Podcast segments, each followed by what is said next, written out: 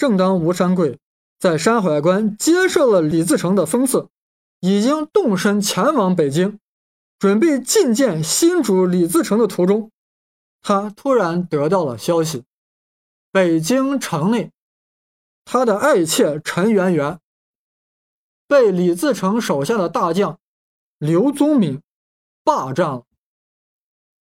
他顿感奇耻大辱，说道：“大丈夫不能保一女子，有何面目见人？”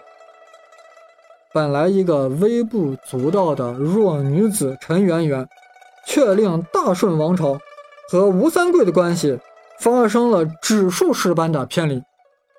刘宗敏作为农民军中仅次于李自成地位的首领，为什么在这个大是大非的问题上犯错？小小的陈圆圆，她震动了蝴蝶的翅膀，以其面部特有的张力，令刘宗敏顿时陷入脑混沌，严重偏离了大顺王朝定下的极力拉拢吴三桂的正确路线。吴三桂，他占据战略要地山海关，又有精锐四万，他的走向关乎整个战局，因为陈圆圆。吴三桂毅然反叛了他本来已经归附的大顺政权，这时他该如何选择呢？去投降满清，违背了他的原来的信念；若继续以满清为敌，他只能是死路一条。怎么办？吴三桂动起了小聪明，我去借兵满清，剿灭李自成，再造大明朝。吴三桂现在是啥？吴三桂现在是明王朝这个变量残余下来的最后的重要值了。他的走向关乎了整个战局。就因为陈圆圆，吴三桂毅然反叛了他已经归附的大顺政权。本来他归附大顺政大顺政权，就意味着明王朝的残余势力，就等于是这个参数就归入到了。李自成的参数之中了，但他又进行了反叛，这个系统重新又变成了一个三体系统。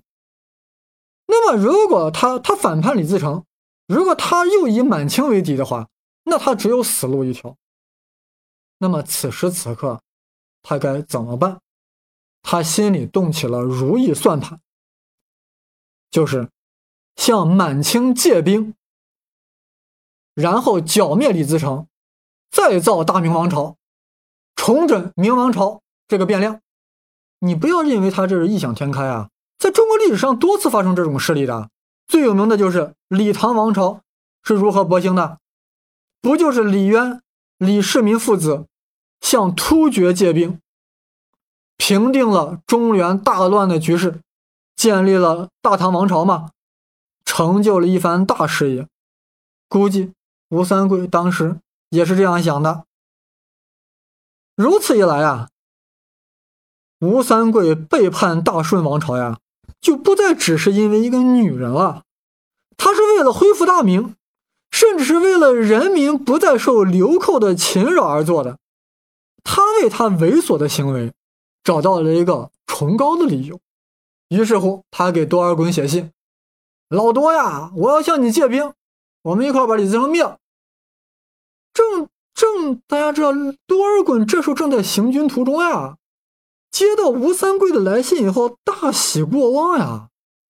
这是大明臣子请我出兵剿灭李自成呀，我本来是请略之君，这不马上就变成了正义之师了吗？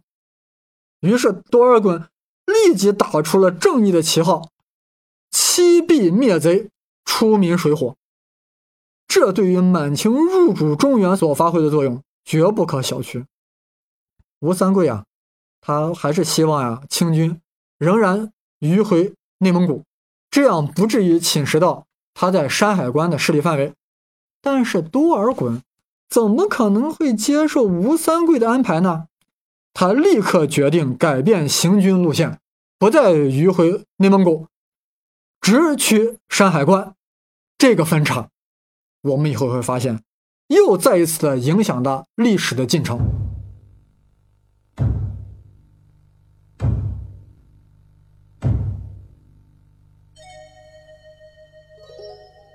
吴三桂啊因为自己的小蝴蝶被霸占公然与李自成决裂还公开宣布讨贼啊这使得李自成感到事态严重。一旦吴三桂详情开关引入清军，后果不堪设想。于是亲率大军讨伐吴吴三桂，想在清军赶到之前夺取山海关。当吴三桂得知农民军正向山海关扑来之时，他给多尔衮写了第二封信，祈求清军呀火速救援。大家试想，如果多尔衮事先没有改变行军路线，还在绕道内蒙古，这个时候想再想赶到山海关，那说啥都来不及了。但多尔衮。提前改变路线，所以在这千钧一发之际，拯救了吴三桂。倒霉了李自成，在接到这第二封来信以后，加快了行军速度。他仅仅比农民军迟了一天，赶到了山海关。这个时候，恰恰是吴三桂快支撑不住的时候。但是到了山海关的清军，却没有急于出兵。他在等待吴三桂表态，吴三桂在此刻也没有办法了，他亲自率兵，带着自己的随从跑到清军军营，表示归附了清朝，当场就把头发剃了呀，坤头剃发，坤头剃发，这对于吴三桂来说是奇耻大辱，他如何忍受到这一点了呢？我猜想，在那他那一刻，他的精神支柱就是陈圆圆。为了爱情豁出去了，从此吴三桂就成了满清的走狗。于是，满清军队和吴三桂的军队同时夹击李自成，李自成在山海关惨败，败退。从此，大顺王朝走向了一个失败到另外一个失败。李自成败退回到北京以后呀，仓促登基，然后就撤出了北京城，而多尔衮命吴三桂。追击李自成，而多尔衮呀，自己带着清军就进入不到北，进入北京了。当多尔衮进入北京的时候呀，城中的百官百姓出朝阳门，跪伏道旁迎接。这个场面是让人非常震惊的。汉人对北方民族入侵，虽然有不得不屈服之时。但是也没有这般光景呀，清兵仿佛不是入侵者，而是平寇灭贼的王师。这正是吴三桂效应，这正是吴三桂效应，吴三桂效应，三桂效应。清兵是请来的，他们是平灭流寇的正义之师，平乱之师。这正是清军能够迅速平定中原。进而混一天下的关键因素，用现在的话说，吴三桂给予清军巨大的软实力，再加上清军固有的硬实力，清军定等中原之迅速是前所未有的。而且清朝也充分利用了这个软实力。进京后，多尔衮以隆重的帝王礼仪重新安葬了明朝的崇祯帝，令明王朝官民啊大为欢悦。甚至当时的南明朝廷都报以感激之情。我们熟知的民族英雄史可法就致书多尔衮说：“你这一点做得很好，值得肯定。”这正是吴三桂效应。大家千万不要轻视吴三桂效应。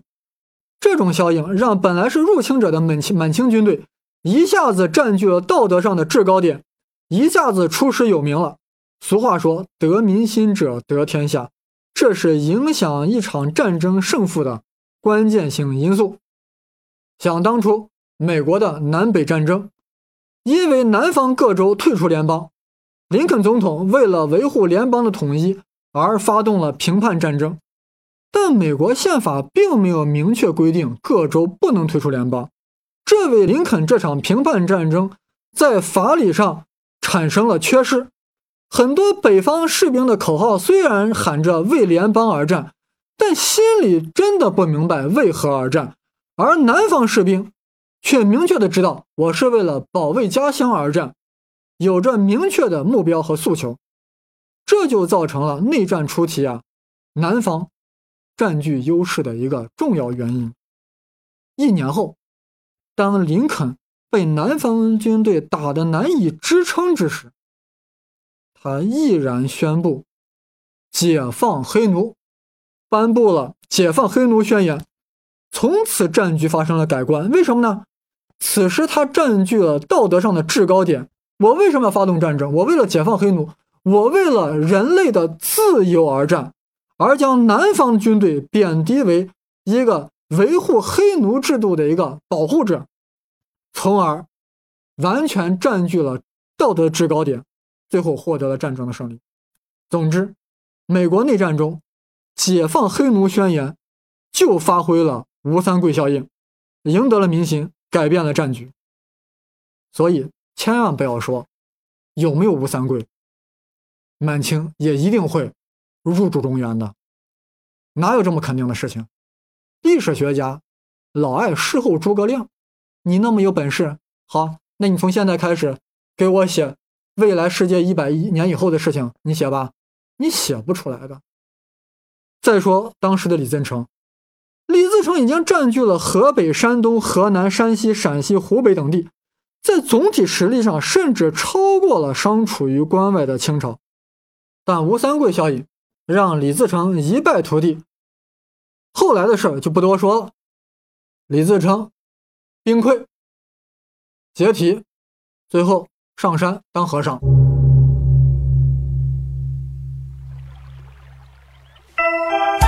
有一只小蝴蝶在大自然里震动了一下翅膀，对周围的空气流产生了个小小的扰动。但随着时间的演化，这个扰动不断的放大放大，竟然使得大自然的系统发生了指数性的改变，最后竟然产生了引起了一个飓风，引起了雪崩，引起了地震，这就叫蝴蝶效应。我是 Page Seven 胡先生，蝴蝶效应和混沌理论，混沌理论。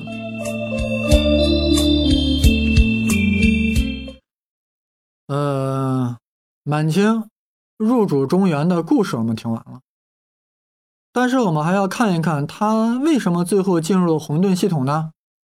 我们为什么说陈圆圆就是个小蝴蝶呢？我们这一集啊，要对这个进行一个详细的分析。我们不能光听热闹，我们还要听门道。陈圆圆何许人啊？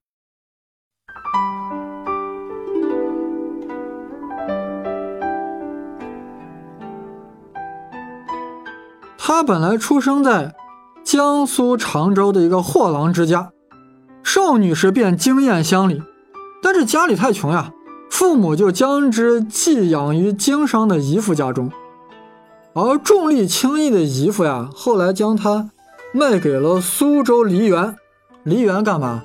教唱戏的嘛，所以就陈圆圆后来当了歌妓。据说陈圆圆第一次登台演出的时候呀。名艳出众，观之者谓之混沌。此时的北京崇祯帝呀，正是内外交困，茶饭不思。国丈田弘玉心疼自己的女婿啊，想着怎么能让自己的皇帝女婿开心呢？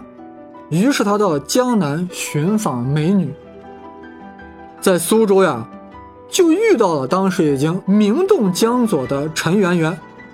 把他还带回了北京，献给了崇祯。可当时的崇祯呀，哪对美女感兴趣啊？他只对李自成、多尔衮有兴趣。他看没李陈圆圆没兴趣，退货了，搞得田红玉好不扫兴。但这陈圆圆带来了，这这奇货可居啊，不能浪费了呀。于是他就用来结交谁了呀？手握重兵的吴三桂，于是将他转赠给吴三桂为妾了。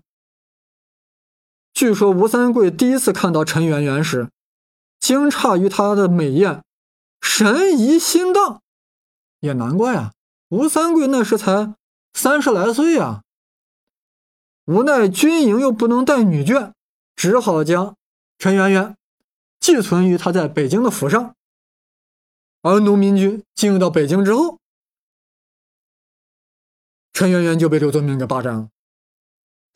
但是有人又奇怪了呀，刘宗敏为什么敢于色胆包天呢？难道他就不怕李自成惩罚他吗？所以，我们拐头看看刘宗敏，在李自成集团中呀，刘宗敏的功劳最大，而且他跟李自成情同手足，他俩都是米脂人，还都是同乡，所以他平时就敢于挑战李自成的威信。甚至在李自成后来败退回北京，登基做皇帝的仪式上，大家都在跪拜，那刘宗敏就不拜，他还给众人说啥？我跟他都一块做小马的，我凭啥拜他？而李自成也不怪罪他。换句话说，李自成根本就操纵不了刘宗敏。李自成农民军进入北京以后啊，把这些王侯的地宅啊，分别分给了他手下的将官。正好这吴三桂的府邸啊，就落在了刘宗敏的名下。后面的故事大家可以想象了。刘宗敏在吴府遇到了陈圆圆，大概陈圆圆的眼睫毛忽闪了几下，刘宗敏的大脑就开始混沌了。按理说呀，刘宗敏对美女应该是有免疫力的，因为他和李自成一样都是陕北米脂人啊。俗话说：“米脂的婆姨绥德的汉。”刘宗敏从小美女美女应该见多了呀，大概是江南美女与北方的不一样。更关键的是，陈圆圆的面的表面部的表面张力实在是无与伦比。此时此时此刻，他全然不顾吴三桂的感情，也全然不顾大顺政权的整体利益。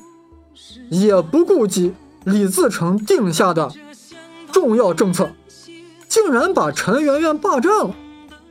当然了，我们在这里也不能排除是陈圆圆主动诱惑，毕竟陈圆圆歌妓出身，他就想找一个什么样的人？他就想找一个终生依靠的人嘛。大顺政权这时候定鼎北京，刘宗敏是李自成集团的第二号人物。